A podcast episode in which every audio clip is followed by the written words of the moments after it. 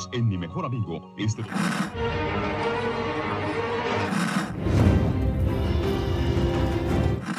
nächste Stunde versetzt sie in eine Welt jenseits aller Vorstellungskraft. Sie überschreiten die Grenze in... Kinder, macht den Fernseher aus. Davon gibt's viereckige Augen.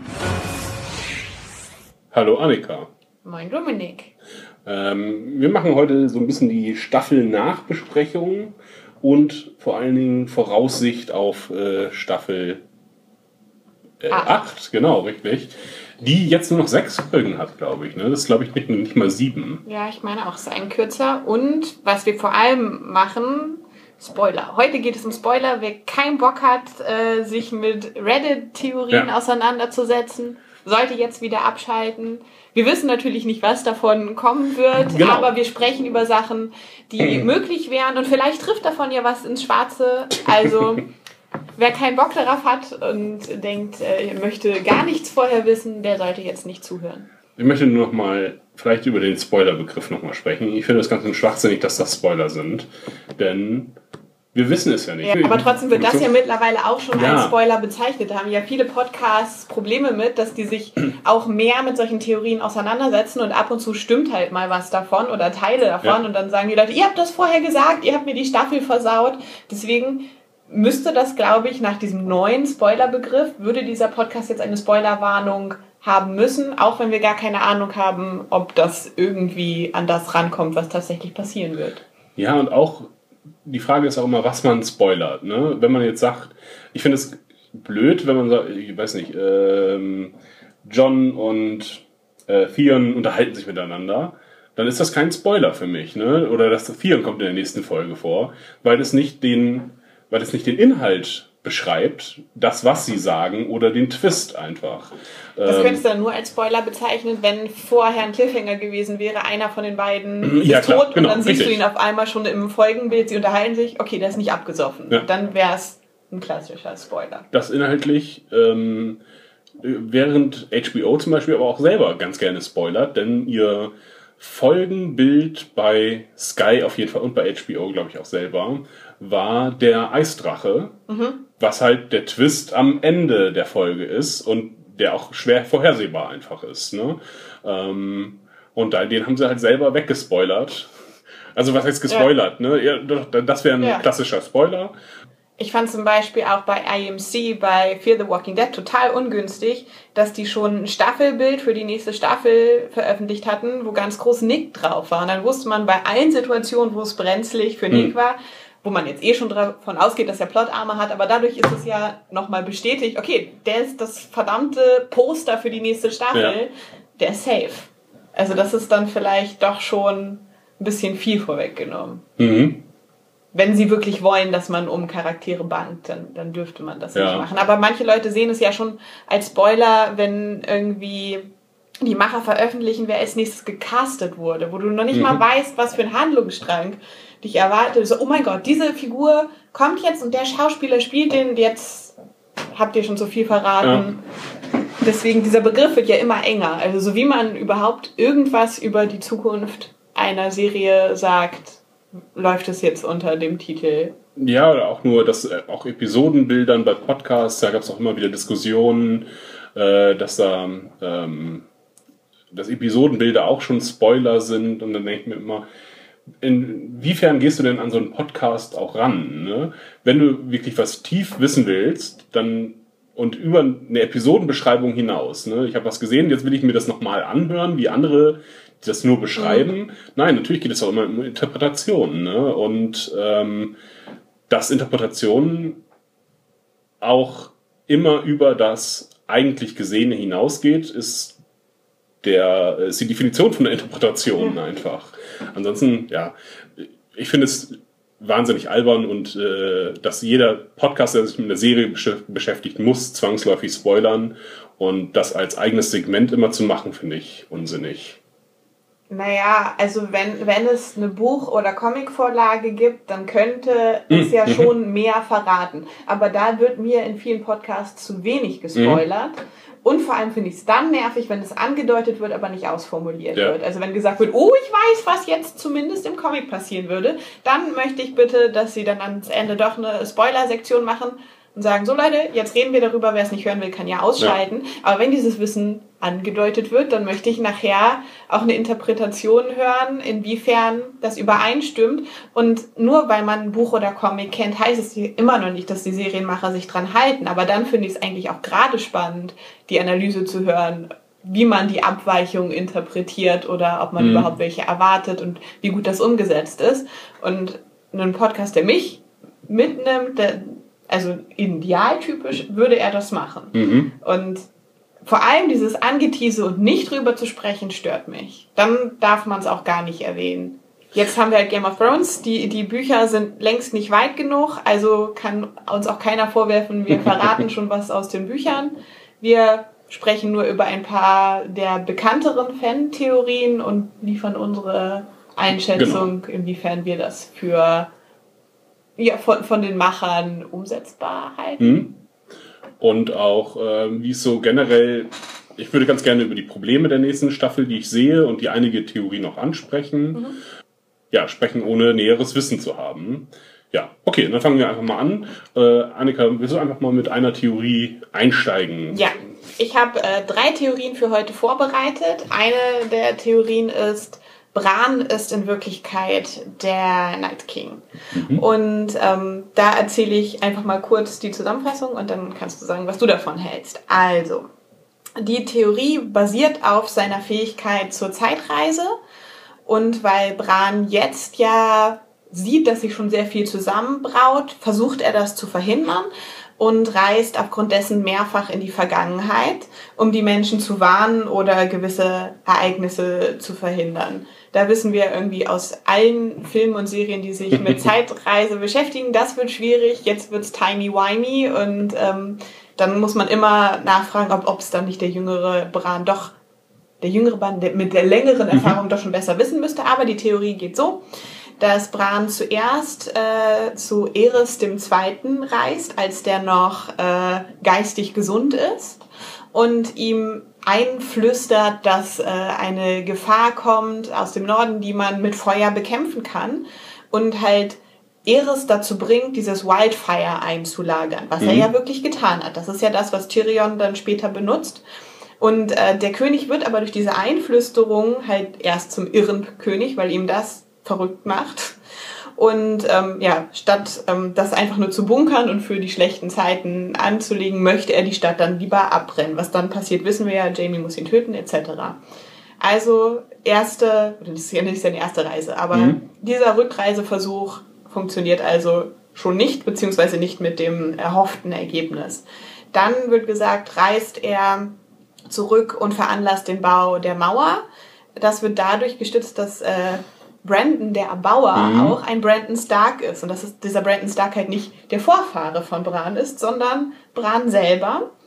Dieser Rückreiseversuch wäre zumindest insofern nicht überflüssig, als dass die Mauer zumindest lange hält. Mhm. Aber- Tausende von Jahren. Genau, jetzt wissen wir halt, jetzt ist sie zumindest zum Teil gefallen. Und weil das ja auch den, den Night's King anscheinend ja nur verlangsamt hat, aber wie wir jetzt ja schon wissen, ähm, nicht davon abgehalten hat, doch durchzukommen, wagt Bran nochmal zurück und diesmal noch weiter in die Vergangenheit, nämlich in den Mann, dessen Herz dann von den Kindern des Waldes mit dem Drachenglas durchbohrt wird. Also Bran ist wäre damit dann der Night's King, der, der getötet wird. Denn die Kinder des Waldes, die mit Bran in der Serie ja schon zusammengearbeitet haben und ihn gerettet haben und zu, zum vorherigen Three-Eyed Raven gebracht haben, kennen ihn ja da noch nicht, weil er jetzt so weit zurückgereist ist, dass, dass sie kein Wissen von ihm haben. Die glauben ihm daher nicht. Sie sind gerade im Krieg mit den ersten Menschen und dadurch wird Bran selber zu dem, was er verhindern will. Und weil er zu weit zurückgereist ist und zu lange zurückgereist ist, bleibt er in diesem Zeitstrang stecken Und dass das eine Möglichkeit ist, dass das passieren kann, hat die Serie vorgebaut. Das wurde von Jojen Reed angemahnt und das wurde auch von dem vorherigen Three-Eyed Raven angemahnt wohl. Daran kann ich mich jetzt nicht erinnern, das sagt die Theorie. Vielleicht Mhm. ist das aber nur im Buch. Vielleicht erinnere ich mich auch nur nicht dran, aber ich meine auch ziemlich, dass Jojen das gesagt hat, als sie in diesem Turm eingesperrt sind. Also, dass sie damit zumindest auf was zurückgreifen würden, deren Möglichkeit sie vorbereitet haben in der Serie. Aber was Wag- haben Sie wage- konkret vorbereitet? er, er soll nicht zu lange wagen. Ich meine, Ach, wenn man dass dann- ja, ja, immer klar. gesagt hat, Mhm, ne, geh ja. nicht in deinen Wolf, du könntest stecken bleiben. Und vor allem auch, als er in Hodor hineinwagt, in, in dem Turm Mhm. noch, wird gesagt, in den Menschenwagen. Ne, das Ja. versucht er ja auch zu verstecken vor den Reed-Geschwistern und so. Ja, er bleibt einfach stecken, darauf, dass, dass das ungünstig, also dass in Menschenwagen und zu lange wegwagen gefährlich sein kann, hat die Serie schon eingeführt, Mhm. was ja auch immer ein ganz guter Hinweis ist. Also wenn, wenn das jetzt nicht aus dem Nichts kommt, sondern dass Mhm. das schon mal im Gespräch war. Und deswegen bleibt er jetzt dort. Und ähm, genau, die, der die Theorie aufgestellt hat, hat noch äh, weiter gesagt, okay, ähm, als Gründe, warum der jetzige Nachtkönig, der halt der steckengebliebene Bran ist, ähm, warum der nicht sein junges Ich tötet, als er die Möglichkeit ist, da sagen sie halt, er hat halt einfach gelernt, dass dass manche Dinge trotzdem passieren werden oder dass sie zu lange her sind, dass er deswegen sich nicht selber töten kann. Mhm. Andererseits versucht er es ja, ne? Aber vielleicht hat er dann nur versucht, ihn da durchzujagen, Ja. um das überhaupt zu initiieren. Timey-wimey, das sind halt die Mhm. Probleme wieder mit Zeitreisen. Und damit äh, versuchen sie auch zu erklären, warum der Night King Jon Snow nicht tö- tötet bei Hardhome, sondern ihn sich nur anguckt. Oder jetzt auf dieser Insel hat er ihn ja auch wieder nur angeguckt, weil er ja vielleicht doch weiß, okay, er kann es nicht selber erledigen, dann kommt er vielleicht immer wieder in diese Schleife Mhm. rein. Aber vielleicht weiß er, dass Jon Snow, das wäre eine weitere Theorie, die ich vorbereitet habe, also Ahai ist und ihn töten muss und dass deswegen ähm, John bisher verschont ist. Und ähm, der die aufgestellt hat, hat, hat auch die Vermutung angestellt, da habe ich jetzt aber keine genaueren Belege für gelesen, dass ähm, der Night King vielleicht derjenige ist, der dafür gesorgt hat, dass Jon Snow wieder erweckt wird Mhm. nach diesem Dolchstoß. Ähm, zusätzlich wird noch angeführt, dass für die Theorie sprechen könnte, dass äh, Bran und der Night King quasi die gleiche Kleidung tragen. Mhm. Ähm, sieht wirklich sehr ähnlich aus, aber ich meine, auch in Westeros gibt Ja. es gewisse Moden. Schwarz in letzter Und Zeit. ähm, ja. Aber ja, es ist auf jeden Fall ähm, ein sehr ähnlicher Stil. Wir spielen ganz gerne mit Kleidung, auch bei Tyrion und äh, Cersei in der letzten Folge.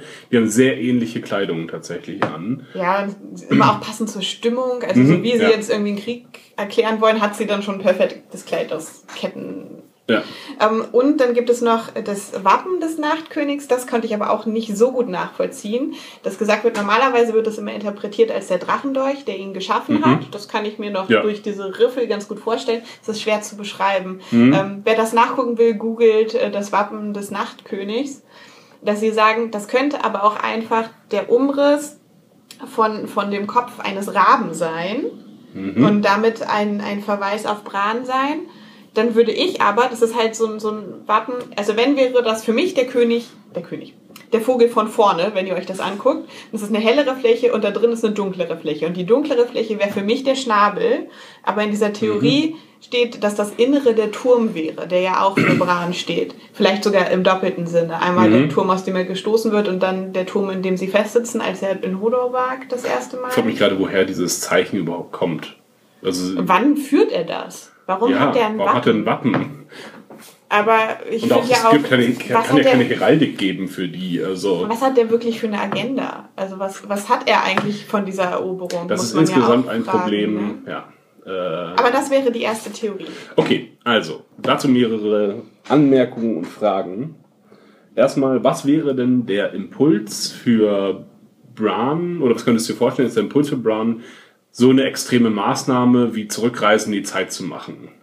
Denn äh, was müsste passieren, um ihn dazu sagen, also normalerweise in allen Zeitreisefilmen und so weiter gibt es immer einen entscheidenden Moment, den man versucht zu verhindern. Weil es gerade äh, in Zurück in die Zukunft ist der Tod von Doc Brown und der zufällige Zeitreise. Ähm, Im zweiten Film, also und die daraus folgenden Res- äh, Konsequenzen. Äh, was wäre jetzt das, das, was wäre das entscheidende Ereignis, was Bran zu verhindern versucht? Denn möchte er den ganzen Verlauf verhindern der Geschichte von Westeros? Oder versucht er, stirbt irgendjemand, der ihm sehr nahe steht, ähm, aber eben steht ja niemand mehr nahe. Das ist das Problem. Was wäre der Impuls für Also Bran? entweder ich sollte das in etwa in diese Richtung gehen, würde ich mir vorstellen, dass es entweder tatsächlich halt, dass, dass Sansa oder Arya stirbt oder Winterfeld auf, auf besonders grausame Weise fällt, vielleicht in Kombination mit dem Tod von einer Schwester, dass, dass er das verhindern möchte, dass, weil irgendwo in ihm drin ja doch noch Bran ist. Zwar nicht mehr voll, aber sagen wir mal Ideen Mhm. von, von Bran, dass er das verhindern wollen wird. Oder einfach, dass der, die, des, der Durchbruch der Mauer halt generell so schlimme Folgen so schnell nach sich zieht, dass, dass er sagt, okay, einfach nur das Drohen, dass sie jetzt demnächst in Winterfell einfallen, dass er dann da in seinem Götterhain sitzt und versucht, ich, ich versuche jetzt dafür zu sorgen, dass er überhaupt gar nicht so weit kommt. Mhm. Die Bedrohung von, von ja, hauptsächlich Winterfell und seiner Familie. Aber vielleicht ja auch, wenn er globaler denkt, jetzt erstmal vom Norden, dass das schon jetzt, dass wir in den ersten Folgen dann vielleicht schon ganz schlimme Eroberungen sehen oder Eroberungen. Das alles wird ja. platt gemacht, wo sie lang gehen, weil so funktioniert das ja nun mal beim Night King. Und dann stehen sie kurz vor Winterfell und dann versucht er zu wagen, um das zu verändern, weil er weiß ja noch gar nicht, er kann diese Kraft ja nicht so richtig gut steuern. Also Mhm. er hat es bei Hodor geschafft, aber das war ihm ja auch vorher nicht klar. Er hat das in Nein. dieser Situation impulsiv gemacht und hat dadurch Hodor ja erst geschaffen. Also Mhm. Hat, hat ihn zu Hodor gemacht und auch als er seinen Vater angerufen hat in dieser Tower of Joy Szene, dass sein Vater sich auf einmal zu ihm umdreht. Also er, er weiß, er, er kann da irgendwas bewirken, aber nicht besonders gezielt. Mhm. Und dass er dann in so einer impulsiven Handlung versucht, durch sein Google-Netzwerk an verschiedene Orte zu springen und das zu verhindern. Ja, ich sehe irgendwie nicht, weil sie halt ihn schon sehr entmenschlicht haben, ähm, Bran, dass er noch wirklich, also weil er ja auch alles Gegenwärtige, alles Vergangene gleichzeitig irgendwie sieht und sagt halt, am Ende kommt, muss man da, glaube ich, wenn man alles gleichzeitig sieht, zu dem Erkenntnis kommen, okay, ähm, es sind zu viele verflochtene Ereignisse, als dass ich da ähm, einen Einfluss drauf haben kann. Aber ne? das würde ja insofern zur Theorie passen, dass das halt einfach nur versucht und es aber schief geht. Aber andererseits ist es, hat es dann automatisch diese ganzen Zeitreiseprobleme, dass man sagt, so, warum kriegt er durch sein ziemlich durch sein allumfassendes Wissen, warum weiß er dann nicht auch schon, dass es schief gehen wird Ja. und dass, dass er dann eben zum Nachtkönig werden würde? Ja, und auch die, momentan alle Theorien bauen ja darauf auf, dass sie nur den Status quo erhalten. Also, er reist zurück, um dem Mad King was einzuflüstern, macht ihn dadurch zum Mad King und diesen Handlungsstrang kennt er ja bereits. Er reist zurück zur Mauer, die Mauer existiert bereits. Wenn er was anderes bauen würde als eine Mauer, äh, dann eine zweite Mauer, keine Ahnung, ne, dann würde ich das, könnte ich das nachvollziehen. Ähm, aber er kennt ja bereits den Faden, wo die Mauer bereits existiert. Er hat gar kein Interesse daran, zurückzureisen. Ähm, zum ähm, Oder ist es halt einfach, dass er seine Macht so schlecht einschätzen kann, dass, dass er halt nicht die Verknüpfung schafft, dadurch, dass dieses Wissen einfach nur an, an Orten ist und er die, die Verbindung nicht schafft, dass er denkt, okay, ich lagere da jetzt Wildfire ein und sie können es benutzen und dass ihm einfach nicht bewusst ist, weil es kein vernetztes Wissen ist, dass das das Feuer ist, was Tyrion benutzt, um Stannis abzufackeln dass, dass die Intention eine gute war, dadurch, dass das zwar irgendwie alles verfügbar ist, aber nicht verbunden. Hm, ja. Äh, Ich halte, also das mit Brandon dem Erbauer halte ich für ganz äh, schwachsinnig.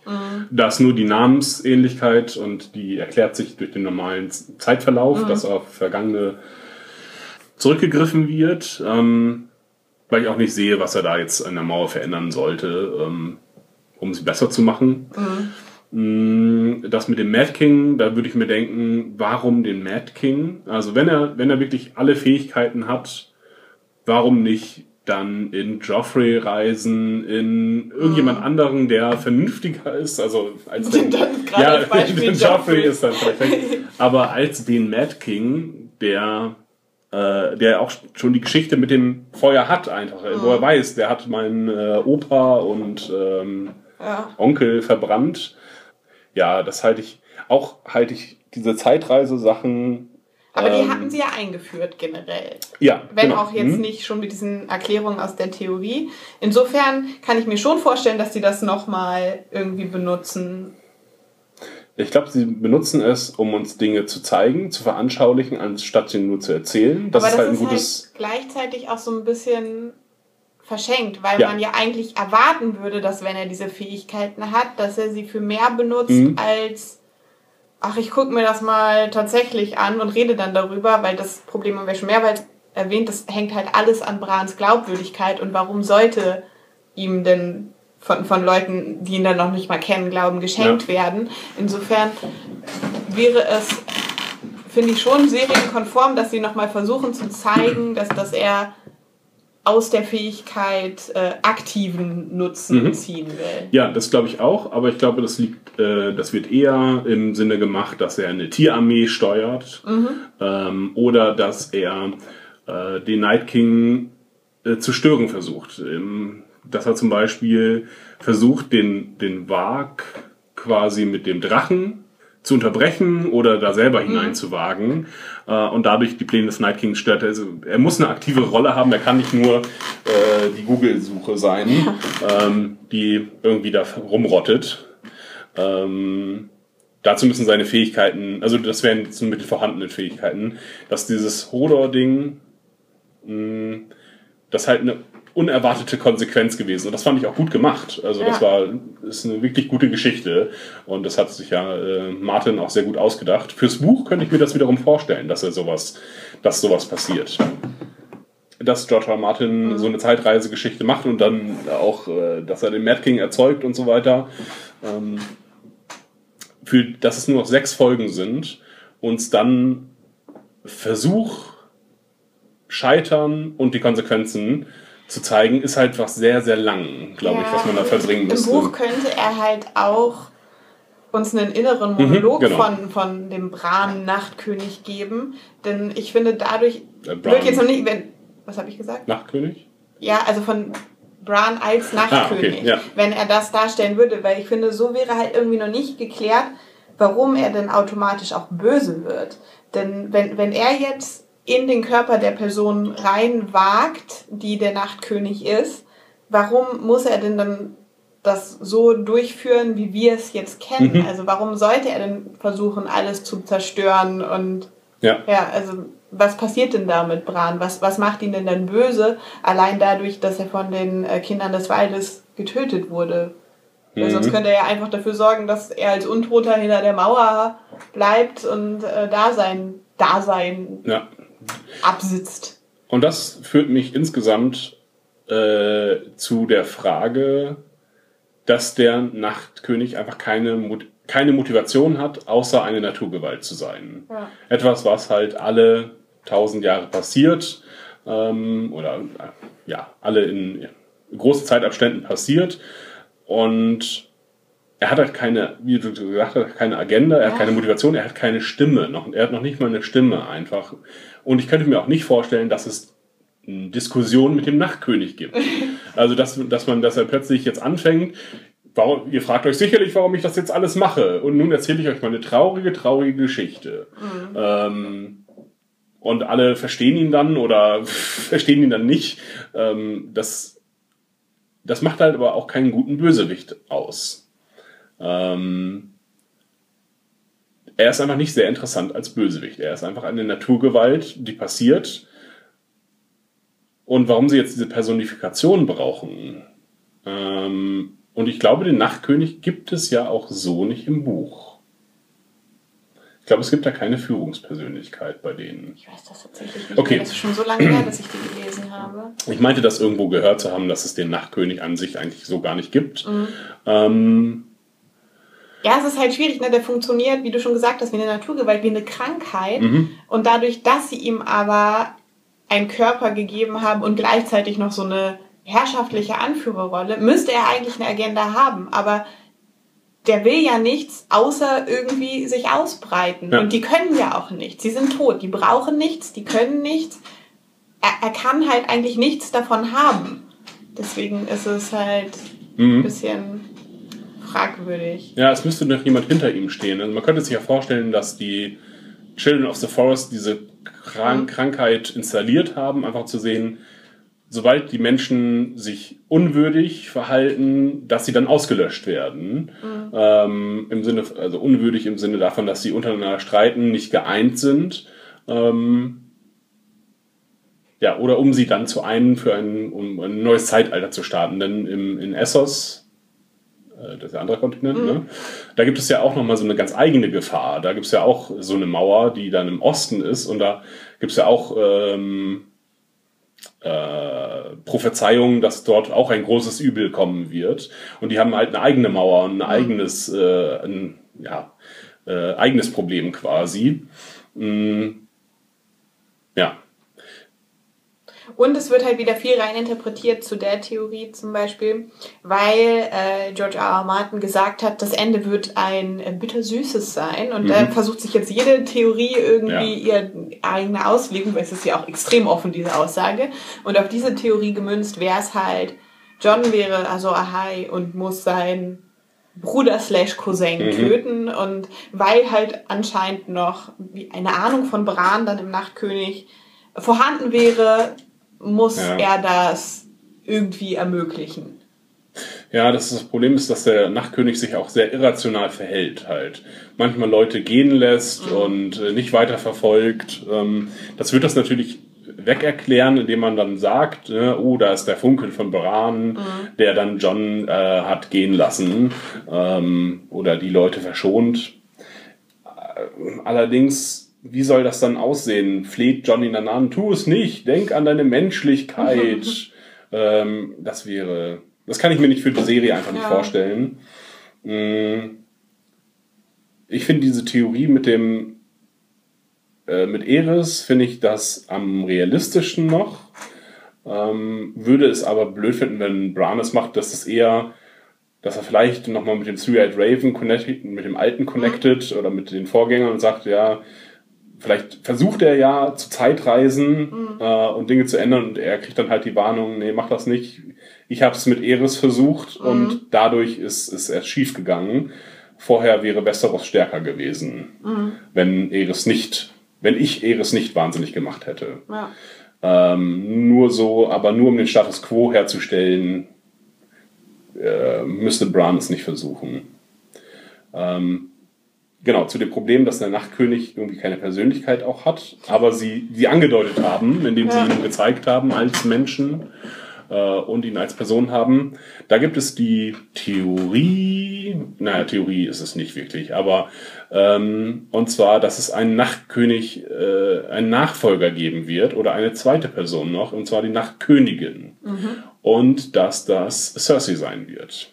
Okay. Ähm, ist nicht klar, wie das genau passieren soll, aber dass sie quasi ebenso zu Natur Naturgewalt, zerstörerisch Naturgewalt wird, ähm, wenn sie ihr Kind verliert, weil sie bereits alles verloren hat und ist die Menschheit ihr ohnehin ihr oder die Menschen ihr egal sind und ähm, sie vielleicht in Verhandlungen versucht zu treten mit äh, dem Nachtkönig und dabei selber zur Nachtkönigin wird. Ähm, was ich mir als Ende für Cersei tatsächlich ganz gut vorstellen könnte, dass sie, weil, dass sie eh auf einem selbstzerstörerischen Weg ist, nicht nur selbstzerstörerisch, sondern auch für alle anderen zerstörerischen Weg ist. Ähm, Und dass sie dann für die Serie deren Interpretation der Lady Stoneheart wäre? Ja, genau. Weil die ist ja auch ein, eine Untote, die nur von Rache getrieben wird, weil ihr Kind getötet wurde und in ihrem Glauben ja auch noch mehr ihrer Kinder. Jetzt nur die Frage halt, wo die sich nun treffen sollen, in welchem Zusammenhang und was Cersei nun so besonders macht. Für sie vielleicht das Ritual versucht zu wiederholen und sich selber Obsidian. Aber sie wird ja vom Valonqar getötet, vom kleinen Bruder. ja, das wär, könnte ja immer noch als Nachtkönigin passieren, ne? Ach so, dass, dass dann die nächste Daseinsform Ja. von ihr getötet wird. Okay. Und dann gibt's auch um kalte, blasse, äh, kalte, blasse Hand? Na, nee, äh, mir einen kalten Hals, kalten Ah, blassen okay. Hals legt und dass, das, dass die Blässe halt quasi ja, die Nachtkönigin Gestalt ist. Mhm. Ähm, das würde das Problem für die Serie wiederum lösen, dass man, dass dieser Nachtkönig keine Persönlichkeit hat. Cersei kennen wir. Ja. Cersei wissen und es passt auch in ihren Charakter hinein irgendwie. Sie ist ja eh als dunkle Königin, agiert sie bereits. Jetzt der Schritt zur Nachtkönigin wäre nicht so ähm, weit hergeholt. Es gibt da, glaube ich, noch mehr Hinweise, die mir gerade nicht einfallen. Ähm, aber das ist so die Essenz des Ganzen, dass man sich das als Ende für, weil Cersei ist ja halt auch ein Charakter, der jetzt im Grunde rausgeschrieben wurde aus den, aus den Handlungen aller anderen Personen, weil sie sagt, nee, wir kämpfen nicht, wir bleiben hier. Das ist halt nicht so spannendes Television. Naja, aber sie hat sich ja gerade ihre Armee bestellt, also Ja. könnte jetzt die Armee, die gegen den Nachtkönig kämpft, zwischen Nachtkönig und Cerseis Leuten zerrieben werden. Mhm. Aber das wäre für Cersei halt auch dumm, die anzugreifen, solange die noch gegen den kämpfen, weil sie ja, solange sie keine Nachtkönigin Mhm. ist, ja auch wollen muss, dass der beseitigt wird. Ja. Äh, dazu hatte ich übrigens auch gelesen, das ist jetzt keine von denen, die ich extra vorbereitet habe, aber ich habe noch was zu diesem Valonqar gelesen, was ja kleiner Bruder heißt, wo halt, was Cersei immer als Tyrion äh, interpretiert hat, weil er der auf jeden Fall der, der später geborene ist und dann kamen schon die Theorien, die etwas feiner sind, die sagen, okay, Jamie ist aber zwar ihr Zwilling, aber ja auch nach ihr geboren und dann wurde jetzt gesagt, aber der Valonqar erwürgt sie und fürs Erwürgen braucht man zwei Hände, was bei Jamie nicht Mhm. mehr gegeben ist. Deswegen habe ich jetzt noch eine Theorie gelesen, die sagt, Euron ist der Valonqar. Weil nirgendwo steht, dass, dass das ihr kleiner Bruder ist, sondern Mhm. dass es ein kleiner Bruder ist. Und Euron ist auch definitiv ein kleiner Bruder, denn wir wissen ja, ne, der, der Vater von äh, Asha slash Yara und Theon war der König. Und eigentlich hätte ja, wenn es jetzt nach normaler Erbfolge gehen sollte, ähm, Theon der Nachfolger Mhm. sein müssen. Yara sagt dann, ich bin aber auch ja leibliches Kind. Und Euron kommt ja dann an und sagt, ne, es geht, die beiden können das nicht. Ich bin der kleine Bruder, es muss an mich gehen. Also er ist definitiv auch ein kleiner Bruder. Und dann wird gesagt, dass das Ganze wird vielleicht noch ein bisschen angeteased mit dieser Rede, die Euron im Kronsaal von King's Landing hält. Ähm, als auch diese ganzen schmierigen Anspielungen in Mhm. Richtung Jamie macht. Da stellt er sich hin und breitet die Hände aus und sagt, ich habe zwei gesunde Hände, was man in Mhm. der Szene nur als äh, ja, lustig machen über Jamie empfindet, ähm, der halt Ja. ja. keine zwei Hände mehr hat. Und ähm, dass das aber ja auch so gelesen werden könnte, er ist ein kleiner Bruder und er hat zwei Hände, er könnte jemanden erwürgen und vielleicht ist dieser kleine Bruder das Ende von Cersei. Mhm. Ja, das könnte ich mir auch. äh, Das könnte ich mir tatsächlich ganz gut vorstellen, weil welche, welchen Impuls sollte Jamie jetzt noch mal haben, wieder zurückzureiten, um sie dann zu killen? Ja, es sei denn, das würde jetzt, der, Ja. der Kampf wird ins Land getragen, sie reist mit ihren Truppen mit und er kommt dann Mhm. ins Lager und erwürgt sie. Aber so hätten sie noch mal einen Twist mehr, dass halt alle, die immer gesagt haben, oh, wir sind sneaky, das ist Ja. nicht Tyrion, sondern Jamie, dass das dann so, nein, das ist noch mal jemand anderes. Und es würde insofern zur Serie passen, dass Euron ja auch eigentlich als sehr ähm, egoistische Ja. Figur eingeführt wird, die extrem halt nur Und auf die eigenen Bedinge, äh, Dingen interessiert ist. Und insofern könnte er der sein, der dann die Macht an sich reißt und äh, Cersei beiseite schafft. Ja, das ist halt auch das Euron-Problem, dass es halt ein furchtbar unterschriebener Charakter ist, der noch nicht so viele Eigenschaften oder nicht so, von dem wir nicht, nicht sehr viel wissen einfach. Ähm, in den Büchern ist das sehr viel mehr, ähm, was man weiß. Ähm, aber da geht es halt auch sehr um die Grausamkeiten. Er ist im Grunde ähm, der Bolton-Bastard. ähm, ja, Ja, und insofern könnte er seine Allianzen dauernd Ja, wechseln klar. und wenn jetzt was anderes für ihn sinnvoller und erfolgsversprechender ist, dann geht er halt Ja, zu hat Cersei. halt, genau, er holt ja auch schon 20.000 raus, äh, ja. Golden Company ab ne, und landet direkt in King's Landing.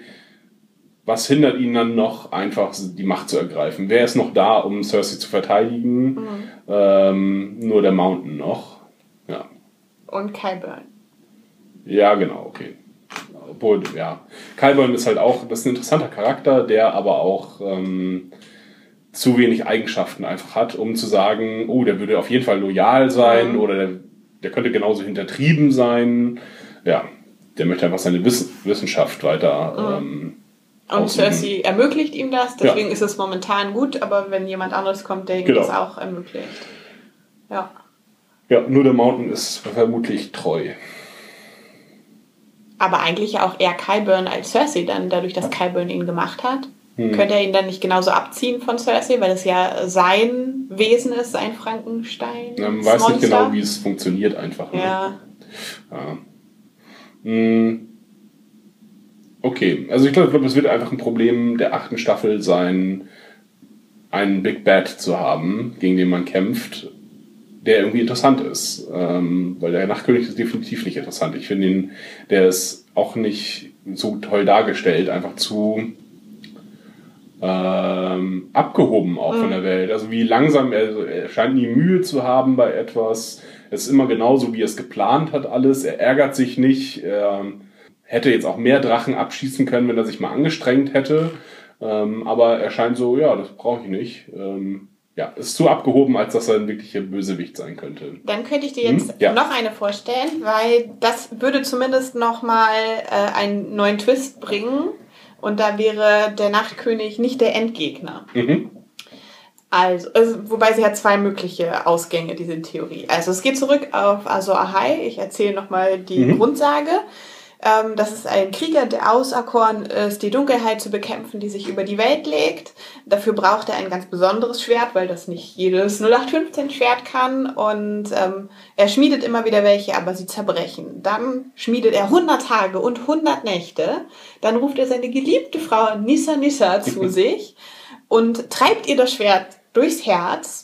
Dadurch verbindet sich ihre Seele mit dem Schwert und Lichtbringer. Das erste brennende Schwert ist geschaffen und das ist halt die Rettung. Diese Sage wurde ja immer und immer wieder angeteased, mal erzählt, mal nur so als Name-Dropping reingeworfen. Und jetzt gibt es ja Mhm. immer wieder verschiedene Theorien, wer also Ahai sein kann.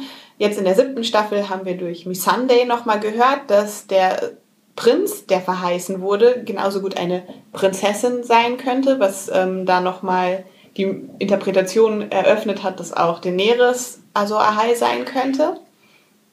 Äh, Ich dachte, du wolltest Nein, nein. was einwerfen. Okay.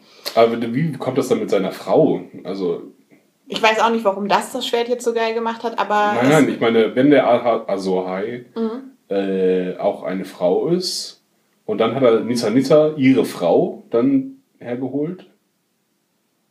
Wenn der Azor-Hai. also wenn, wenn eine Daenerys könnte. Ahai ist, dann ist Nissa Nissa dann halt ihre Liebschaft. Okay, aber das ist halt- auch die Liebschaft ist geschlechtsneutral gehalten. Wenn das jetzt auch eine Frau wäre, dann wäre das also das erstmal ungewöhnlich. Nicht, genau die, Ja. die Theorie, die ich gelesen habe, geht auch davon aus, dass äh, John also Ahai ist und dann Mhm. könnte man das wieder als Analogie ja, okay. funktio zum, zum Funktionieren bringen.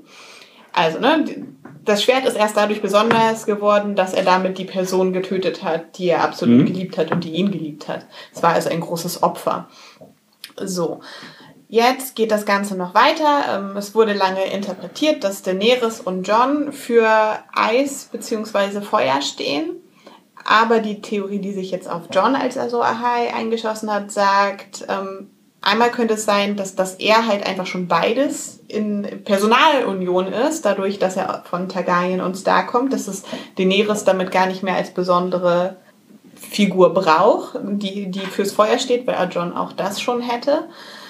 Und äh, Daenerys hat im Haus der Unsterblichen ähm, ja, Visionen gehabt und auch eine Prophezeiung empfangen und die wurde, da wurde gesagt, dass sie dreimal betrogen werden wird. Einmal für Blut, das ist Miri Mastur, wo der Blutzauber passiert, Mhm. der äh, ihren Sohn bei der Geburt sterben lässt oder vielleicht auch schon vorher, aber das Kind wird ist tot. Mhm. Dann und ähm, um Drogo zu retten, dann einmal für Gold, das ist Jorah Mormont, der ähm, am Anfang ja noch von Robert bezahlt wird, um Informationen über Daenerys und ihren Aufenthaltsort preiszugeben. Und einmal für Liebe. Und dieser Verrat ist noch nicht passiert. Und das könnte jetzt halt John sein, denn dass sie sich verlieben, das haben wir jetzt ja auch schon gesehen.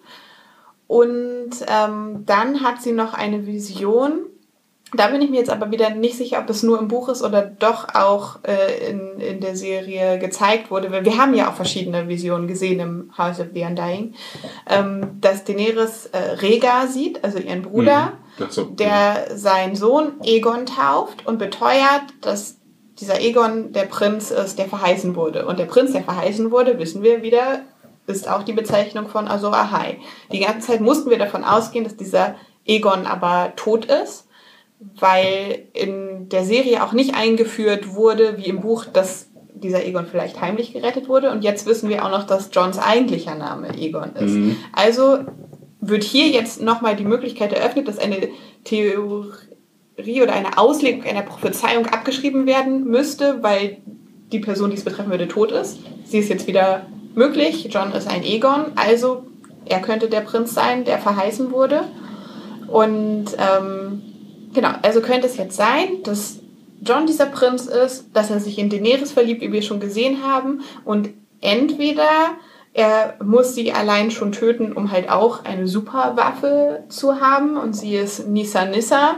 Und mit dieser Superwaffe den äh, Night King zu besiegen, womit er doch der Endgegner wäre. Oder die Theorie mit dem gleichen Anfang wird auch nochmal so ausgelegt, dass ähm, Daenerys und John gemeinsam den Nachtkönig besiegen und damit Eis weg ist und dass Daenerys doch selber mit ihren Drachen für Feuer steht und dass John, nachdem sie gemeinsam den Nachtkönig erlegt haben, äh, seine Liebe umbringen muss, weil Daenerys ja immer noch Königin werden möchte und darauf besteht, dass andere das Knie beugen. John hat sich ja zuerst auch geziert, aber es dann getan.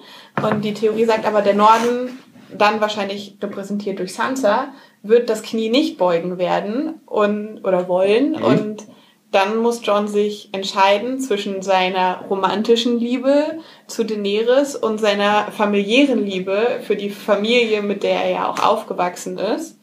Und erinnert sich zu gut an äh, das Tali-Barbecue, was sie halt mit Leuten macht, die nicht das Knie beugen wollen, obwohl die vielleicht jetzt nicht böse sind, weil Dickon wurde uns ja auch Ja. sympathisch gezeigt. Ja, also dass, dass John das Feuer töten muss, Daenerys töten muss, um Sansa und Co. zu retten, weil, weil die sich Daenerys Mhm. Idee von dem neuen Königreich und alle müssen das Knie beugen nicht unterwerfen wollen. Also eine Theorie, die in zwei Richtungen funktionieren kann. Entweder Daenerys äh, Person ist das personifizierte Feuer oder John ist eh schon beides und entweder Daenerys ist sein Endgegner oder der Nachtkönig ist sein Endgegner. Mhm. Aber beides spricht für Azor Ahai als John. Okay, dann. Ich glaube, John hat mit Königen überhaupt gar kein Problem. Also, er ist kein Revoluzer wie äh, Daenerys, die ja das, Wa- das Rad zerbrechen möchte. Was immer das. Wir wissen immer noch nicht Ja. genau, was das heißt, haben wir schon drüber gesprochen. Ähm, aber John ähm, hat kein Problem, ähm, dass er, dass jemand König ist und äh, auch äh, das mit dem Kniebeugen findet er zwar doof, aber hätte damit an sich kein Problem, wenn der Norden kein Problem damit hätte, glaube ich. Genau, aber das wäre ja in der Theorie noch aufgefangen, dass sie sagen, er hat's gemacht, aber Sansa und die anderen Nordmänner werden es nicht machen wollen und dann muss er sich entscheiden, wo seine wahre. Ja, aber da, ich glaube, da, da fände ich jetzt blöd, Aber dann hättest weil du man Vermittlung. einen anderen Endgegner und insofern einen interessanteren, als dass ja auch viele mit Daenerys mitfiebern und er sich in sie verliebt hat und dass er sich dann entscheiden müsste zwischen der Liebe zur Frau oder der Liebe zur Familie oder dem Teil des Landes, in dem er aufgewachsen ist. Ich glaube, es wäre schwer darzustellen, dass es keine andere Option gibt, weil es müsste wirklich, es müsste ja zu einer Entscheidung kommen, es kann nur über die Leiche von Daenerys kann seine, Fam seine Ziehfamilie glücklich werden. Nee, seine Familie. Ja, ich glaube, auch nur für das Glück von Sansa wird er jetzt auch nicht jemanden töten, einfach. Ähm, nur für das Überleben von Sansa höchstens. Mm. Genau, das Und, ist, glaube ich, für äh, die genau. Serie ist, es das, ist das schwer darzustellen. Vor allen Dingen, wenn man jetzt noch Nachtke äh, den Nachtkönig auch noch in äh, Das wäre so ein killen muss. bisschen spannend, indem dass der Nachtkönig dann vielleicht schon zur Mitte der Staffel vor den nach Folge 3 erledigt sein müsste oder 4, dass man dann die, die Eroberung des Auenlandes, also dass, dass wir dann nochmal sagen, okay, die, die neue Situation ist aber auch eine, mit der wir nicht umgehen können oder mit der John nicht umgehen kann und wo er erneut überlegen muss, wo, wo sein Herz hängt. Mhm. Wäre insofern vielleicht ganz spannend. Und ähm, Daenerys hat ja auch diese Vision gehabt, dass sie in den Thronraum kommt und nach dem Thron greift und Schnee fällt auf den Thron und sie greift nicht zu, sondern wendet sich ab und geht in dieses Zimmer, wo Drogo und äh, Rega, Rego, ihr Sohn sind. Also könnte es sein, sie, sie versucht, den, den Thron zu ersteigen. Mhm und verliert dann ihr Leben, denn sie geht ja zu den Figuren, Die sind, die ja. definitiv tot sind. Also vielleicht wird sie bei dem Versuch, den Thron zu besteigen, ermordet und Mhm. ja, ist dann insofern wieder mit ihrer ersten Liebe vereint. Zu dem Verrat aus Liebe, da gibt es dann auch noch die Theorie, dass es vielleicht, dass sie vielleicht Tyrion verrät. Denn wir haben ähm, nicht gesehen, wie Tyrion und Cersei sich eigentlich geeinigt haben. Äh, diesen Moment, der wird einfach abgeblendet und dann haben wir diese seltsame Spanner-Szene. Das ist also aus Liebe nicht, ähm, weil er sie liebt, sondern weil er seine sich für seine Familie aus, oder für die Kinder seiner Schwester entscheidet. Liebe ist halt ja breit auszulegen. Liebe zum Land, Liebe zu äh, Menschen. Ne? Ähm, ja, genau, das ist mir gerade noch eingefallen. Das ist, fand ich eine insgesamt spannende Theorie tatsächlich, auch wenn sie jetzt charak nicht charakterkonform wäre, aber dass wir tatsächlich nicht gesehen haben, äh, wie Tyrion und Cersei sich eigentlich einigen. Ähm, ja, wie sie, ihn dazu, wie sie sie dazu bringt und dann diese, würde auch diese letzte Spanner-Szene erklären, die irgendwie im Nichts stand. Ich fand Hm, hier ja, dran, insofern, ich finde es glaubwürdig, dass sie John als Azor Ahai aufbauen, einfach Mhm. weil er so sehr zum Zentrum der Geschichte gemacht wurde, weil er zurückgeholt wurde und weil doch ziemlich viel bei ihm dafür passt und auch, wie gesagt, weil das ja sehr interpretationsoffen ist, das wäre natürlich auch definitiv ein bittersüßes Ende, dass die einzige Möglichkeit, machtvoll genug zu werden, den Nachtkönig zu besiegen, Ja, dass, dass das er halte ich- dafür Daenerys töten Genau, muss, das dass halte ich für Daenerys sehr realistisch. Nissa Nissa ist, obwohl ich das auch, aber ja, das müssten sie halt nicht weiter erklären, weil es halt dann halt Fantasy ist, aber ich finde da auch so, ja, aber warum wird das Schwert jetzt machtvoll dadurch, dass es jemandem durchs Herz geschlossen wird? Aber meine Güte, das ist wieder die Macht Ja. der wahren Liebe und äh, das große Opfer wird gebracht und dadurch schenken dann die Götter, welche auch immer es jetzt sind, die in Westeros am mächtigsten Ja. sind, besondere Kraft für das Schwert und dann hat er einen neuen Lichtbringer und das ist es und Vielleicht kombinieren sie dann noch was. Er muss Daenerys töten, sein, sein Schwert wird der neue Lichtbringer und vielleicht ist doch Bran der Nachtkönig, da muss er mit dem Schwert dann auch noch seinen Cousin töten. Kann ich mir gut vorstellen, dass das der Verrat aus Liebe ist. Er ist also sie ist Nisa Nisa, er muss sie töten und das passt zu George R. R. Martin, der halt einfach keine glücklichen Liebesgeschichten schreibt, sondern jedes Paar, was sich verliebt hat, dann irgendwie tragisches Ende. Ja, und das passt einfach in die Mythologie, einfach weil königliches Blut, das hat äh, Daenerys, wo ist am meist königliches Blut im Herzen. Äh, der Gott des Lichts äh, verlangt Blutopfer, ähm, hat auch diese brennenden Schwerter erfunden, ähm, die wir auch schon gesehen haben. Ähm, und es wäre halt auch mh, entsprechend interessant irgendwie weil momentan hat John ja eine sehr starke Waffe mit diesem einmal berühren äh, mit dem Schwert und äh, sie zerfallen zu Staub oder zu Eiskristallen. Und da denkt man sich, okay, jetzt muss, könnte er der Eiskönig ein sehr starker Fechter sein, äh, aber dass vielleicht der Twist ist, John kämpft und äh, äh, er zermacht seine Waffe einfach kaputt, seinen Valyrian Steel äh, Sword, Schwert, ja, ja. Äh, und dass man sagt, okay, wir können zwar seine Armeen aufhalten oder können dagegen angehen, aber letztlich wird der Night King immer überleben, weil er unzerstörbar ist. Und dann müssen sie halt eine andere Alternative suchen und ähm, gibt genug Red Wedding, äh, Red Wedding, Red Priests äh, irgendwie in der Gegend, die man befragen könnte. Und Miss, nicht Miss Sunday, mein Gott, wie heißt sie denn? Melisandre. Hat ja auch schon gesagt, sie kehrt zurück Ja. äh, und könnte ihm die wichtige Informationen dazu geben. Ja. irgendwie klingt das insgesamt alles nicht so organisch, weil sehr viele Informationen dazu noch weitergegeben werden müssten. So. Und, äh, funktioniert das auch wirklich? Aber für Ähm, diese Theorie hätten sie ja tatsächlich schon ziemlich viel vorgearbeitet, denn diese Prophezeiung mit dem dreimal betrogen werden haben sie in der Serie gemacht und auch dieses Bild, dass Daenerys zu äh, Drogo und Rego zurückkehrt oder ne, dass sie zu denen geht, bevor sie den Thron erstellen kann, würde ja alles so in die Richtung deuten. Was ich für die andere Auslegung ähm, also Nachtkönig wird zuerst getötet und danach Daenerys. Noch ganz spannend finde, wäre halt dann, dass Eis und Feuer gerade Mächte sind, die in Westeros herrschen. Und der äh, Nachtkönig ist halt das Sinnbild fürs Eis, das wird gemeinsam besiegt. Und dann herrscht halt im Land das Feuer, Daenerys und ihre zwei Drachen oder vielleicht hat es dann nur noch einen und jetzt müsste John dann halt danach auch noch das Feuer besiegen, um halt wieder einen neutralen Ja. Boden zu schaffen, auf dem Leben möglich ist, was nicht alles vereinnahmt. Insofern wäre das auch noch ganz nett und es hätte halt noch mal ein, ein Ende, was spannender wäre, weil wir dann einen Bösewicht hätten, der an sich auch keiner ist, über den wir viel wissen. Mhm. Daenerys haben wir von Anfang an auch gesehen.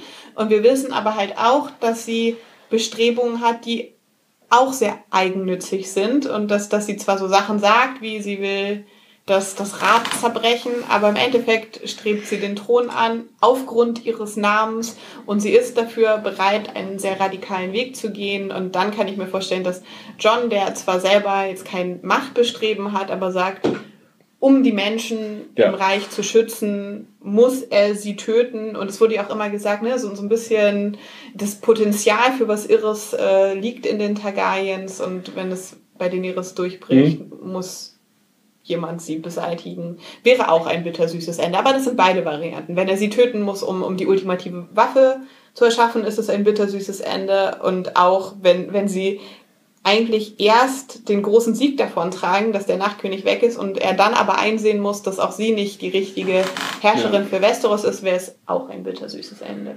Ja, ich halte es nur einfach aufgrund der geringen Zeit, die noch Ja. bleibt, irgendwie für unrealistisch, dass sie den, Neid, den Nachtkönig, der müsste dann ja in Folge 5 fallen. Das würde wieder dem alten Muster. äh, Muster entsprechen. Und dann in einer Staffel, äh, in einer Staffel, in einer Folge zu erzählen, wie Daenerys so, so gefährlich für die Menschen wird, ähm, dass John keine andere Möglichkeit sieht, äh, sie zu töten. Ja. Ja, das ist wahrscheinlicher, dass sie das große Opfer vollbringt und dass sie gemeinsam erkennen, dass diese, also Ahai Prophezeiung auf sie beide zutrifft und dass ihr aber die Rolle der Nisa Nisa zufällt. Interessanter finde ich die Theorie mit dem Azor Ahai, dass es Jamie ist, der Azor Ahai. Ähm, und er Dingsy tötet. Äh, Cersei? Cersei und dadurch eine, weil da könnte man so eine, könnte man A und B äh, Story machen. Cersei mischt sich in den ersten Folgen ein, stört die Operationen äh, und Jamie muss zurückreiten, ähm, um Cersei umzustimmen, schafft es nicht, muss sie töten, er sticht sie mit seinem Schwert, nachdem er sie meinetwegen äh, angewürgt hat oder ähm, er sticht sie mit dem Schwert und dadurch entsteht quasi zufällig Lichtbringer. Äh, und er bringt sie als äh, bringt die Waffe verstärkt äh, mit in den Kampf äh, mit dem Nachtkönig, wo John und Daenerys äh, äh, gerade so die Stellung halten und er bringt dann die Wände. Das fände ich, ähm, finde ich irgendwie stärker tatsächlich. Uns ist auch vieles schon angelegt, einfach in diesem Konflikt zwischen Cersei und Jamie. Ähm, und äh, ich weiß gar nicht mehr, was, was, was ist denn, was ist die Theorie für Azor Ahai? Was muss er erfüllen? Azor Ahai muss nichts erfüllen, oder? Nö. um Azor Ahai zu werden. Also Rega würde dann halt falsch liegen, aber bei wer Azor Ahai ist, haben ja schon viele falsch gelegen. Rega glaubt halt, dass Egon der Prinz ist, der verheißen würde, was halt jetzt wieder sehr offensichtlich für John wäre. Ähm, Ja, genau, aber das, ja. Genau. Ja, Jamie wäre insofern überraschend. Dann wäre es halt, da wäre dann der große Sprung, dass, dass sie halt nicht erwürgt wird. Aber auf jeden Fall wäre es für Jamie, auch wenn er sich von ihr abwendet, immer noch ein, ein sehr, sehr schmerzhaftes Ja. Opfer, wenn er Cersei töten müsste, aber gleichzeitig noch mit einem Fanpleaser, wenn sie zeigen würden, wie Cersei jetzt die Strafe erfährt und sogar die Strafe erfährt durch den einzigen Menschen, der sie tatsächlich geliebt hat. Mhm. Und Er könnte sie auch mit der einen Hand die, an die Wand an die drücken. Wand drücken und ja, dann gut, was macht Warum hat Jamie eigentlich kein aufschraubbares Schwert? Er war vorher doch irgendwie der, der beste Schwertkämpfer in Westeros. Wird er so nicht eingeführt? Ja. Oder zumindest einer der besten. Mhm, der beste jetzt, jetzt lernt er die ganze Zeit mit äh, links zu kämpfen und es wird ihm gesagt, na, über passabel kommst du aber nicht heraus, wenn überhaupt da heran. Mhm. Wir haben doch schon, ne, man kann doch alles aufschrauben und wenn sie ihm eine goldene Hand zimmern können, warum können sie ihm nicht einen Stumpf machen, wo er eine lange Klinge dran macht und dann wieder seine Schwertkämpfer-Skills einsetzen kann? Werden sie Ja. nicht machen, aber warum? Er könnte doch, ne? Das ist so seine, seine Kampfgarnitur und wenn er dann vom Schlachtfeld geht, kann er immer noch wieder die Hand draufschrauben. ich verstehe nicht, warum er mit der, mit der schlechten Hand, also für ihn, ne, mit der seiner Nicht-Kampfhand fechten muss, wenn man ihm doch genauso gut eine Waffe an den Arm montieren könnte. Ja, aber ich glaube. Ein Äh, bisschen Gaffer, das können die doch auch mal erfinden. du meinst, dass es so länglich dran wäre, so Wolverine-artig? Ja, dann Okay. macht er jetzt so, ne? Er hat was zum Aufklicken. Ja, es ist, glaube ich, schon was anderes, wenn du ein Handgelenk hast und dann so kämpfst, als dass du die ganze Zeit so herumfuchteln müsstest. Aber das ist jetzt alles nicht gut für den Audio-Podcast. Ja, zumindest einen, einen kurzen Dolch könnten sie ranmachen. Ja, mit der einen Hand lang und mit der anderen kann auch so zustechen. Aber er kann auch einfach seine, seine Fähigkeiten als Strategie weiter einsetzen. Das wäre auch Ja. okay. Und um eine Frau zu töten, reicht es allemal. Um jemanden zu töten, wolltest du sagen. Warum spezifisch um eine Frau zu töten reicht? Ich dachte, Nissa Nissa ist eine Frau. Das macht mich ganz Ach verrückt. so, okay. Ja.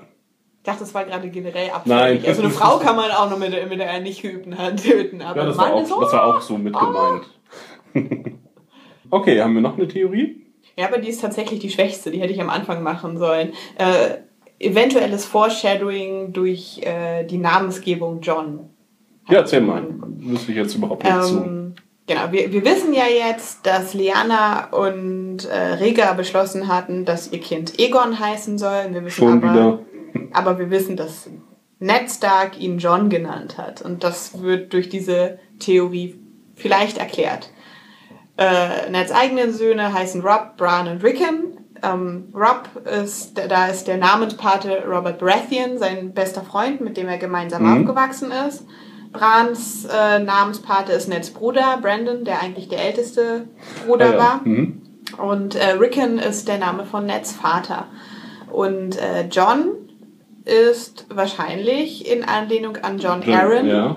der Ned und Robert als Mündel aufgezogen hat. Mhm. Und Eris, der, der irre König, Eris der Zweite, hat von John Aaron gefordert, dass er Ned und Robert ausliefert. Und John Aaron war klar, wenn er das macht, wenn er sich einschüchtern lässt, das ist der Tod von den beiden.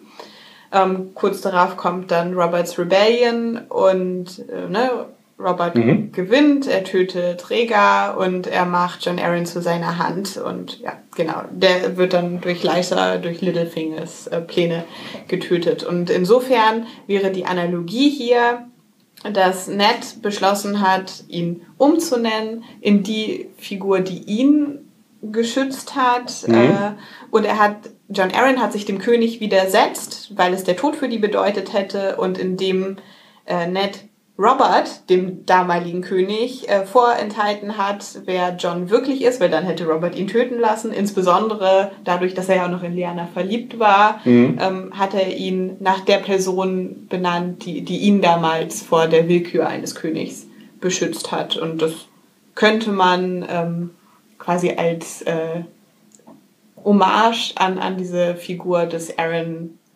sehen und dass das Ned dadurch Ja, ähm, das wieder gut macht. Also Ja. ist auch eine. eine Verbeugung vor der Geschichte und dass, dass er genau die, die Rolle von Aaron einnimmt und in Ehren von Aaron deswegen John John nennt, weil man sich einem König widersetzt und nicht Kinder ähm, königlicher Willkür preisgibt. Und dass er John zur Nachtwache schickt, wäre auch ähm, jetzt nicht an den Namen gebunden, sondern halt daran gebunden, dass man mit dem Eintritt in die Nachtwache das, das Recht auf seinen Namen aufgibt. Und deswegen ist ja auch Meister Aemon da, der ja eigentlich auch eine Gefahr für jeden König wäre, Mhm. wenn er einfach jetzt nur abgedankt hätte, aber nicht zur Nachtwache gegangen wäre, dann wäre trotzdem die Person mit dem Anspruch auf den Thron gewesen, aber bei der Nachtwache ähm, verzichtet er auf sein Namensrecht und kann somit dort in, in Frieden leben und deswegen will Ned halt auch, um John zu schützen und ihn vor allem auch vor seinem Freund Robert zu schützen, dass John dahin geht, dann, obwohl er ein legitimer Targaryen ist, ist er damit Und er hätte es auch vor, John zu sagen. Ja. Einfach wer er ist. Und das könnte er dann, nachdem er in der Nachtwache ist, ihm auch Ja. gefahrlos sagen. Und er hat Genau, gesagt, ja. nächstes Mal erzähle ich es dir. Und vor Robert hat es nicht zugegeben. Also zu Robert hat er ja weiterhin, ne, so, hurra, da reden wir nicht weiter drüber. Mhm. Das passt alles ganz nett zusammen und das ist tatsächlich eine Theorie, die, die nichts äh, schlimm verändert und die so ein bisschen die geschichtlichen Ereignisse in Westeros aufgreift. Finde ich sehr schlüssig. Klar, muss nicht sein, aber das kann ich mir gut vorstellen. Vor allem da auch die ganzen anderen Namen der Kinder halt geschichtliche Anspielungen und Mhm. persönliche Verbindungen von Ned repräsentieren. Ja. Die Theorie tut niemandem weh. Nee, genau. Nicht, man könnte jetzt spekulieren, was das denn heißt. Ob die, ähm, Ob John dann Die- auch verraten wird? genau, John richtig. Aaron Von der Frau. von Daenerys? Ja, dann entsprechend von Daenerys. Und ja. damit wäre dann Daenerys also Ahai und er ist ihre Nissa Nissa? Ja, das Problem ist bei Nisa Nisa, er kann halt nicht sterben, einfach. Oder wir wissen nicht, wie- was der Ausmaß seiner Unsterblichkeit Und ist. er wurde schon ins Herz Ja. gestochen. Vielleicht den Dolch, der Vielleicht ist dann dadurch. Er, Lichtbringer. er ist ja schon einmal gestorben. Durch einen Herzstich. Ja, das wäre halt langweilig, wenn man nochmal Ja. ihn jetzt. Man Das ist schon, schon so eine Kerbe, da weiß man, wo man ansetzen muss. Genau, und dann kann ja jeder sein Schwert mal reinstecken. und dann haben alle Lichtbringer. Ja. Schon vorgearbeitet für, für, die, für die Anfänger. Man weiß, wo man ansetzen muss, dass man doch auf jeden Fall die richtige Stelle trifft. Ja, mh, mit dem Schmieden wäre natürlich auch eine Möglichkeit, dass es der Bastard von äh, Robert ist. Hm. Oder schmiedet, aber der hat keine persönlichen Beziehungen zu irgendwem.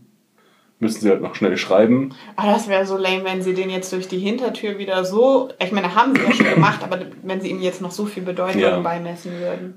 Allerdings ja, müssen sie ihm auch noch irgendwas geben. Also ja, als Kämpfer dann halt. Müssen wir ihn noch mal ein bisschen mehr kämpfen sehen. Weil das letzte Mal, als wir ihn kämpfen gesehen haben, wurde ihm sein Hammer weggenommen und er ist gela weggelaufen. Auf Befehl. Ja, klar. Ja. Mhm.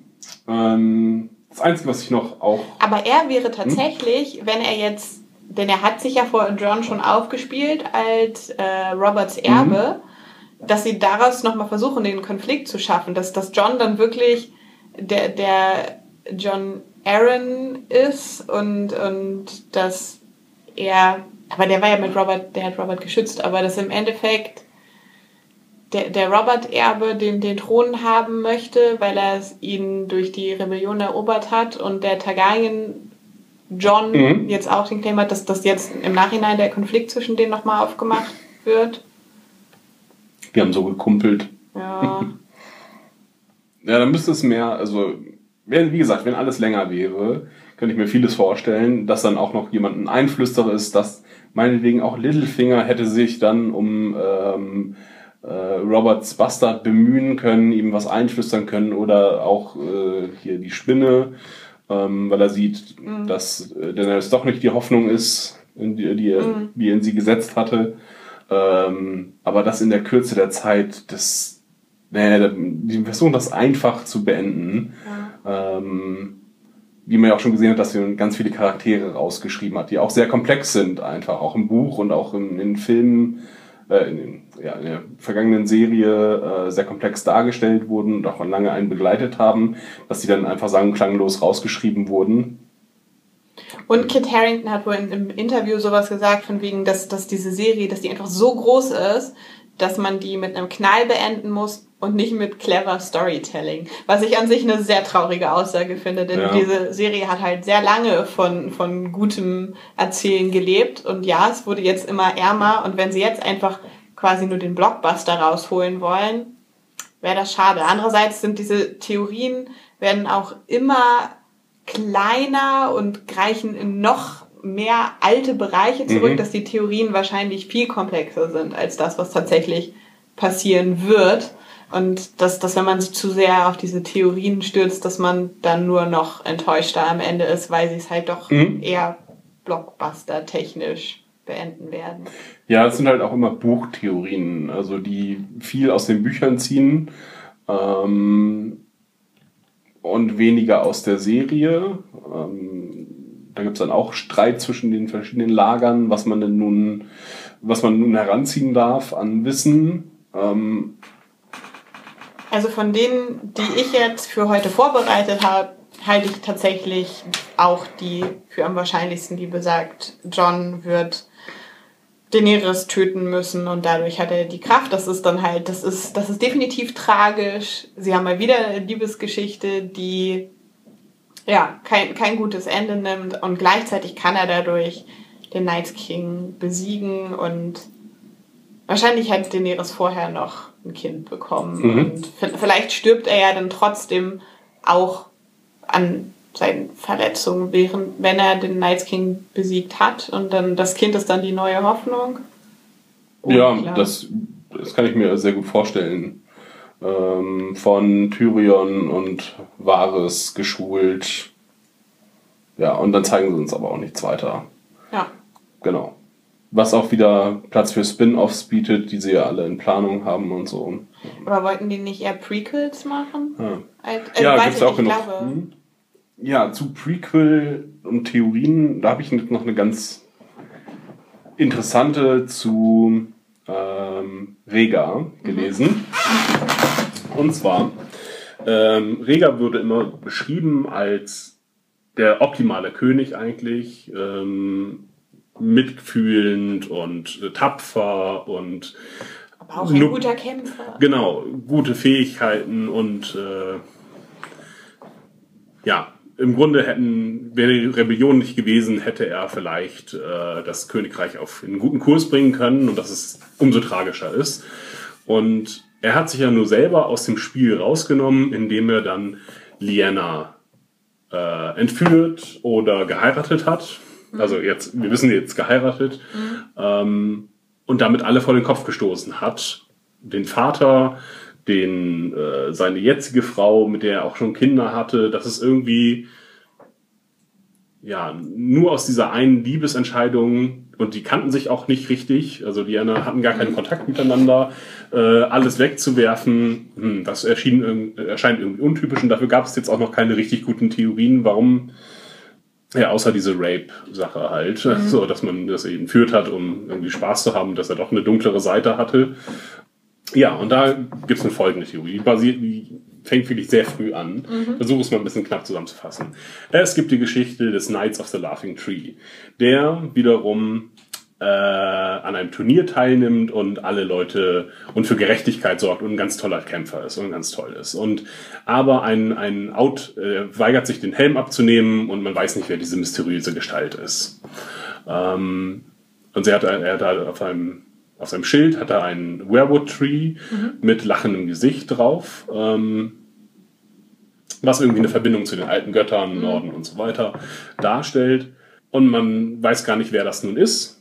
Und man sagt dann halt, ah, es könnte Lyanna sein, weil sie auch recht, äh, er ist recht, äh, wohl recht klein irgendwie. Sie ist eine wilde Person, sowas wie Arya im Grunde. Ähm, so, der Mad King hat aber was gegen diesen äh, Knight of the Laughing Tree, weil er halt dieses Turnier ge, äh, gestört hat äh, und irgendwie äh, auch Leute gedemütigt hat. Ähm, ja.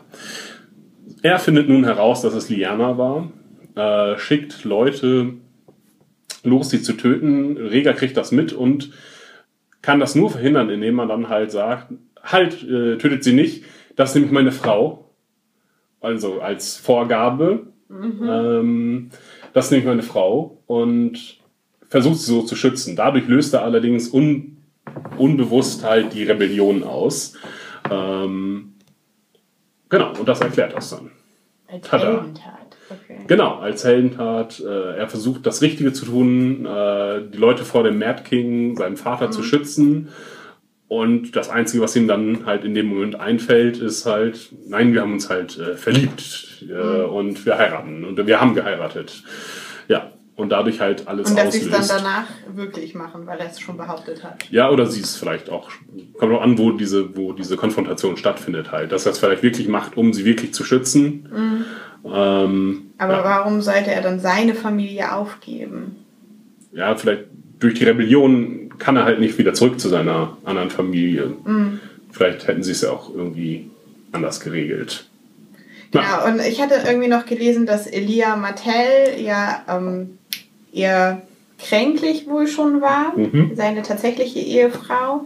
Und dass somit auch klar war, dass der Egon, den er mit Elia hatte, nicht das Potenzial hat, wirklich der Prinz zu werden, der verheißen wurde.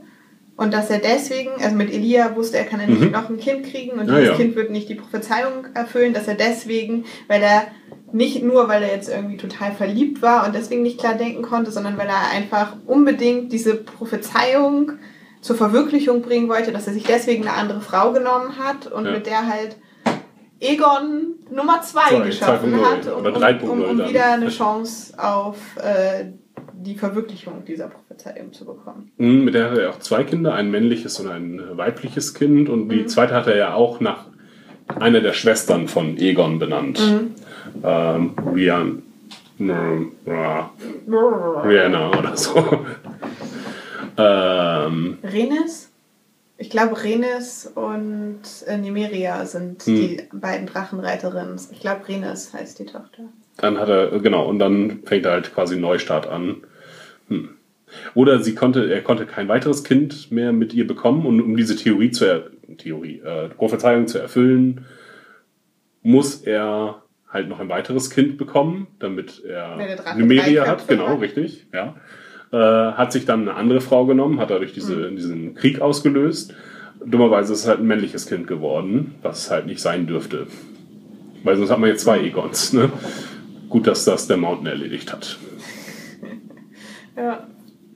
Ja, diese Theorien tun irgendwie äh, äh, auch niemandem weh, weil es vollkommen banal ist für die Geschichte oder egal. Äh, bieten sich aber für Spin-offs wirklich gut an. Es gibt da sehr viele gute und interessante Geschichten in Westeros und dadurch zeichnet sich auch, glaube ich, diese Lebendigkeit der Welt ein, dass alles Geschichte hat im Grunde. Ähm, und man immer mehr also im Buch erfährt man immer wieder was davon. Ich glaube, die Geschichte erzählen ähm, wie heißen denn? Die Greenseer, der Greenseer Georgian und Reed? äh, genau, Mhm. Georgian äh, erzählt die Geschichte von dem Laughing Tree, ähm, von dem Night of the Laughing Tree und das ja alles hat Geschichte, alles ist äh, miteinander verwoben. Und umso mehr man erfährt, desto mehr kann man alle Motive nachvollziehen. Und da ist das Problem der achten Staffel, um das mal kurz zurückzubitten, dass sie äh, viele Verbindungen nicht so stark äh, nicht so stark betont haben, weil sie, glaube ich, auch nicht wussten, wie es jetzt nun enden soll eigentlich. Äh, weil sie, glaube ich, die Hoffnung hatten, dass George R. Martin vielleicht noch ein bisschen weiterkommt insgesamt. Hat er ja am Anfang noch gesagt, er, er würde seine Bücher rechtzeitig rausbringen, Ja. bevor die Staffeln kommen. und dadurch viel nur angedeutet haben, um dann sich quasi die rauszupicken, die, sie, die sie haben wollen. Dadurch stehen jetzt ganz viele Stränge nebeneinander und nun müssen sie die abhacken nach und nach, die, die nicht weiter fruchten, so wie Littlefinger zum Beispiel, der einfach abgehackt wurde, ohne dass es wirklich Sinn ergibt. Ähm, so, nun müssen sie halt zu einem Ende kommen und picken sich einfach den simpelsten Strang raus. Und das ist halt Magie. Am Ende wird es durch Magie gelöst werden. Und sie haben ja auch schon angedeutet, töte den Nachtking, alles ist gut. Ja, dadurch, dass, dass Ja. wir dann gesehen haben, alle Fallen, die von einem äh, White. Genau, jetzt können sie nur noch die Schwierigkeit einbauen, die Waffe funktioniert nicht. Wir müssen eine Waffe finden, die den Nacht Night King tötet. Ähm, und das könnte halt durch Nisa Nisa und den Lichtbringer geschehen. Ja. Genau, und damit kehrt Daenerys ins Reich der Toten und Mhm. zu ihrer ersten Liebe. Ja, was auch für Daenerys irgendwie auch ein gutes Ende wäre, weil Daenerys als Königin ist schwer vorstellbar, finde ich. Sie, sie hat immer die Aspiration dazu, immer den Drang dahin, aber erreicht es ja auch nie. Sie ist ja auch nie irgendwo glücklich oder zufrieden. Sie befreit äh, die Sklaven äh, und muss dann wieder weiterziehen, ähm, so dass ich mir das nicht so richtig vorstellen kann. Und sie hätte im Endeffekt in Westeros das gleiche Problem, was sie äh, in Essos hatte, dass, dass sie Königin von einem Bereich wäre, wo die Menschen ihr an sich nicht zugetan sind, weil sie sie als eine Außenstehende Mhm. empfinden. Bloß das Problem von ihr ist halt, dass sie überall diese Außenstehende Ja. ist, weil sie ja eigentlich aus Westeros ist, dort aber nicht aufgewachsen ist und sie wurde in Yunkai und Marine nicht anerkannt, weil, weil ihr gesagt wurde, sie, sie kennt die Gebräuche nicht und genau so ist es in Westeros aber auch. Das haben wir ja auch durch die Talis gehört, dass sie sich deswegen auch nicht vorstellen können, sich ihr zu unterwerfen. Ja.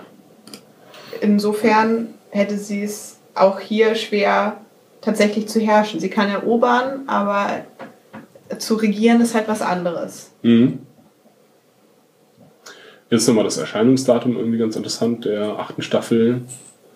Ähm,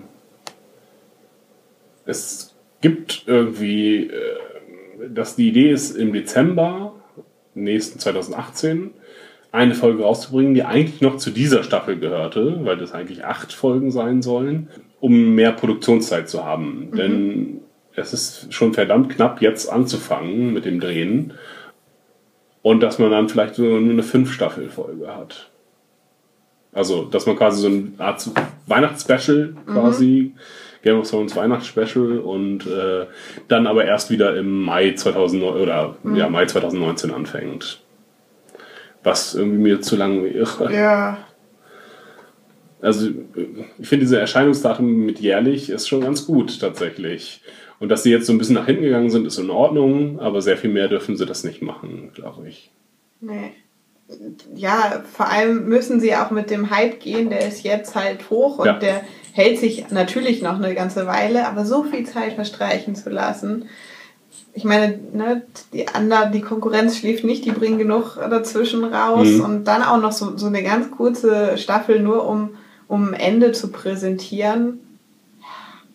Klar, die müssen es kürzer machen, aber das jetzt so komplett zu verhackstücken, wäre schon verdammt Mhm. traurig. Ja, allerdings hängt da auch viel dran, dass sie das nicht verspielen. Ähm, wenn es Spin-off-Serien, es sind ja irgendwie fünf in Planung, aber noch keine gegreenlighted. Ähm,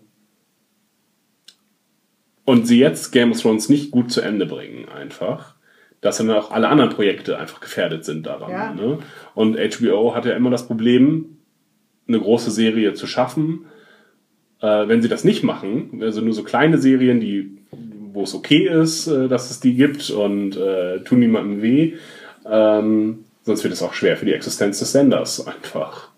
Ja, und vor allem das strahlt ja so aus. Also wenn man ein Ende von einer Serie verkackt, wie viele Serien sind mittlerweile davon überschattet, dass das Finale extrem enttäuscht hat. Also wenn man jetzt, zwar ist das jetzt nicht im, im gleichen Bereich, aber How I Met Your Mother war so groß als Sitcom, Ja. aber inzwischen reden die Leute, wenn sie von der Serie reden, viele nur noch davon, dass es komplett verkackt wurde, weil sie ja eigentlich ihrem, ihrem Titel und damit ihrem Ziel nicht gerecht geworden sind. Dadurch, dass, dass sie nicht vorhersehbar sein wollten, haben sie sich komplett versaut. Oder auch bei Lost, die, die ja, Ja. auch am Anfang sehr gehypt wurde, dass einfach so viele im Nachgang davon so enttäuscht sind und dass es dann nicht mehr funktioniert. Und ich meine, die leben ja auch gerade davon, dass sie DVDs und Merch verkaufen und so. Und wenn man die Leute halt so verprellt, geht das halt auch ganz schön zurück. Also Ja. klar, wenn sie kein Ende schaffen können, was alle zufriedenstellt, das, das geht nie, Nee, geht aber nie. man, man kann halt trotzdem Enden mit unterschiedlicher Qualität liefern. Und sie sollten doch sehr bemüht sein, jetzt nicht Auf den letzten Ja. Metern irgendwie zusammenzubrechen vor der Ziellinie. Es wäre auch schade der Serie gegenüber.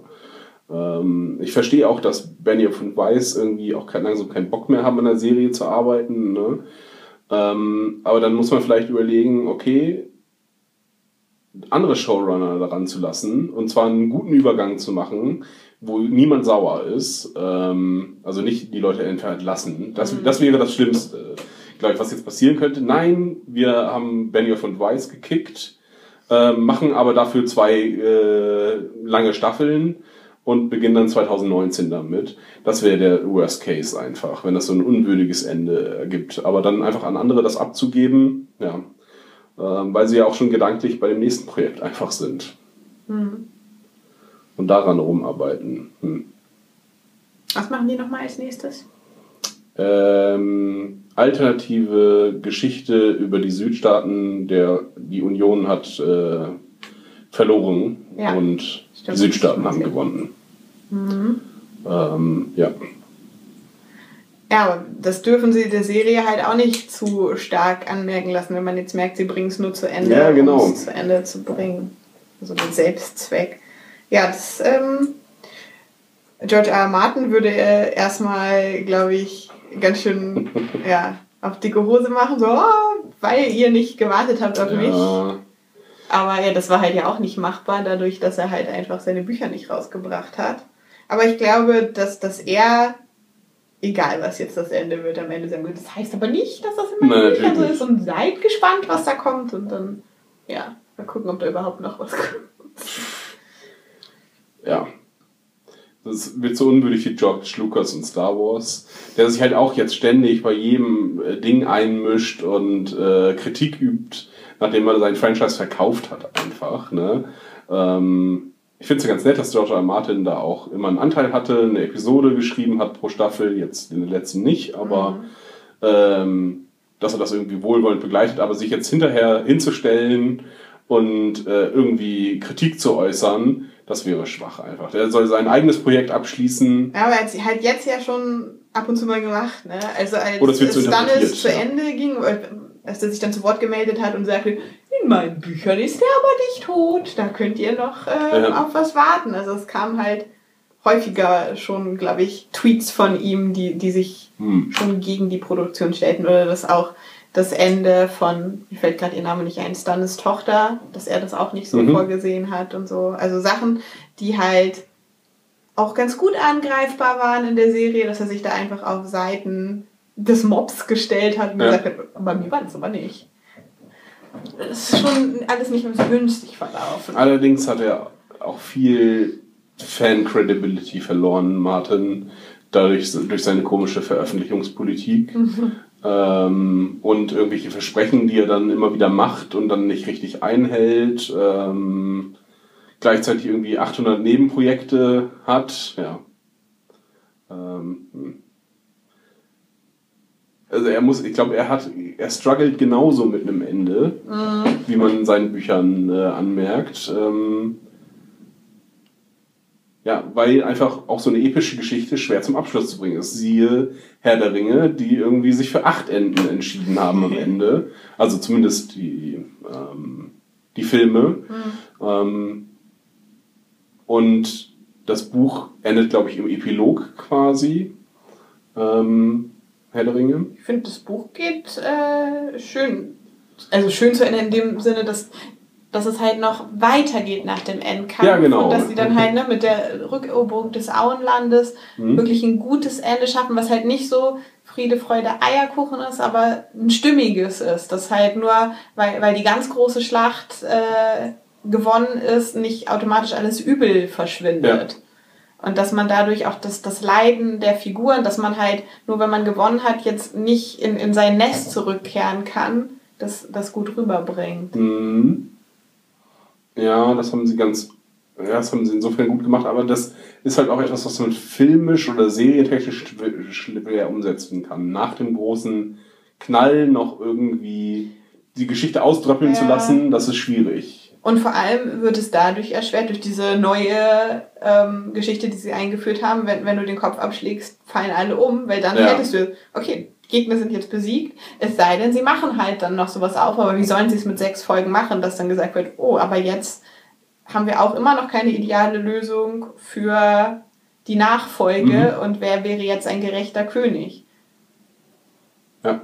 Erleben wir jetzt wirklich durch, durch Tyrion die Einführung der Demokratie? Ich glaube, die Serie hat auch ein Problem, sich von Spielorten zu trennen. Äh, dass zum, ich kann mir nur bedingt vorstellen, dass sie Winterfell wirklich zerstören lassen. Ähm, und dann der, der Kampf woanders stattfindet als in Winterfell äh, tatsächlich. Allerdings, Ist Winterfell so weit hoch im Norden, dass Genau. es eigentlich fallen muss. ja, richtig. Das, wenn sie sich da nicht äh, von lösen, von dieser Idee, dass es irgendwie albern wirkt, dann, hatte, dann war es keine Gefahr, wenn sie die vor Winterfell noch aufhalten können. Ne? Ähm, Es sei denn, sie schlagen nur so eine Schneise und laufen gleich Ja. südwärts und was so links und rechts von dieser Schneise passiert, ist egal und deswegen kann Winterfell da noch stehen und ist von allem erstmal ziemlich abgeschnitten, aber dort braut sich äh, die Renaissance zusammen. Aber die waren so äh, penibel beim Abmarschieren im Norden, dass sie wirklich jeden Quadratzentimeter sechsmal begangen haben, die Armeen. Jetzt müssen sie sich nicht beeilen. Ja, Ja. aber wir wissen ja auch nicht, wofür er es macht. Ne? Also da haben wir wieder das Problem, dass der Night King an sich keine Agenda hat. Ja, Was ist denn, wenn alle tot sind auf Westeros? Und dann setzen die Toten über nach Essos und es geht nur darum, alles zu töten. Und dann? ja keine Ahnung. Weil da laufen ja auch noch Skelette rum. Also es ist ja irgendwie, der, der Zerfall ist ja sehr langsam, aber die brauchen ja auch nichts. Wie ich vorhin schon erwähnt habe. Also was, was wollen die Toten denn? Ja, keine Ökonomie, keine, es gibt keine. Ja, vielleicht gibt es da auch Gewerkschaften werden gegründet. Das ja nicht Skelette dass, und dass, die, Halbverwesten. dass sie sich halt ernähren müssen. Also dass wir das quasi Ja. wie bei den Zombies von Walking Dead haben, dass, dass sie halt rüberkommen müssen, weil sie jetzt genug äh, Wildlings aufgegessen haben. Jetzt brauchen sie neues Futter. Die, die brauchen ja einfach gar nichts. Aber Ja, dann das brauchen sie ja- halt auch kein Land. Das war interessant bei den Wildlings, dass sie auch, dass sie im Grunde Wirtschaftsflüchtlinge auch waren. Ne? Ähm, dass sie nicht nur wegen der Gefahr der, der Whites, sondern einfach auch die fruchtbaren Länder ähm, haben wollten, weil im Norden halt schwer anzu, anzu, Dinge anzubauen Bauen. sind. Danke. Pflanzen wollte ich sagen. Kam, kam nicht über meine Lippen. Ja, okay. Also haben wir noch irgendwas zu Staffel 8? Ich bin wirklich gespannt, wie sie das beenden wollen.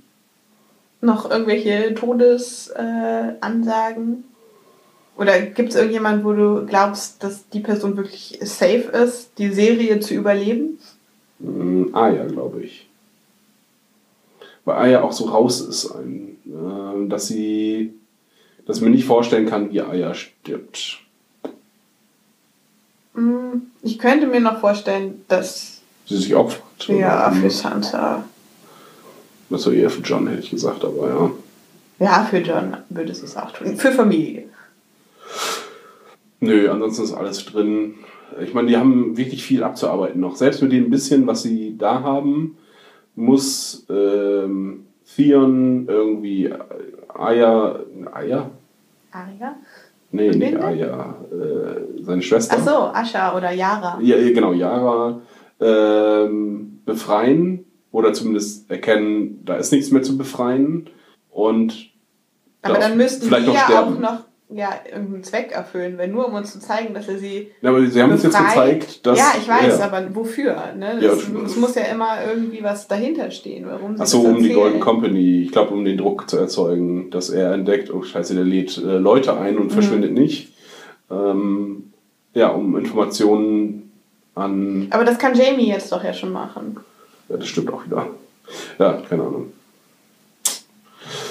Das haben sie noch offen. Dann der Kampf gegen die Toten, Drachenkampf muss auch noch kommen. Das wird auch nicht in einer, äh, nicht in einer Schlacht passieren. Nee.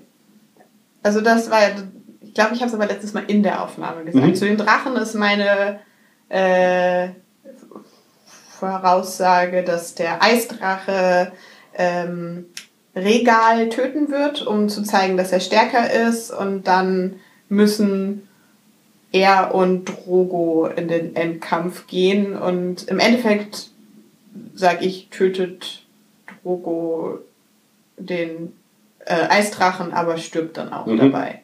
Ja. Was dann auch eine gute Aufteilung wäre für Drogon. Eine gute Aufteilung ist, sie übernimmt den Luftkampf, er den Kampf äh, auf dem Boden mit äh, Jamie und seinen Leuten zusammen, weil sonst, was will sie auf dem Boden rumstehen, ne? Ja. Ja. Nee, sie muss fliegen und bekommt sie ein Kind oder nicht? Das ist mir Ich zu finde es- egal. Ja, aber ich glaube, sie machen es dadurch, dass sie es so platt eingeführt Ja, genau. Was, wenn Mhm. diese Prophezeiung Mist ist und du kannst doch. Ja. Also Ja, das wenn- wenn er halt einfach in der Serie zu schlecht gemacht, weil Ja. in den Büchern haben sie da mehr vorgebaut, dass es innerhalb der Geschichte. Aber dann kann ich mir hauptsächlich vorstellen, dass sie sowas sagen, ne? für, unser Kind. So sowas andeuten, dass sie nicht irgendwie voll schwanger auf dem Drachen rumsitzt. Nein, die, die machen wieder noch ein paar Sprünge mit Belagerungen und auf irgendeiner Burg kriegt Hm. sie dann ihr Kind und das ist dann der Hoffnungsschimmer. Ja, okay. Weiß nicht, gut die Eisleute jetzt im Belagern sind. Ja, Das sind Drillinge. Haha, der dreiköpfige Drache. Oder ein Kind mit drei Köpfen tatsächlich. also sie gehen gemeinsam in den Kampf um das Kind, was irgendwo in ungefährer Sicherheit sitzt, Ja, dem eine Zukunft zu ermöglichen. that's it. Okay. Äh, demnächst hören wir uns wieder mit irgendwas anderem. Vielleicht äh, oder wahrscheinlich vier. Genau.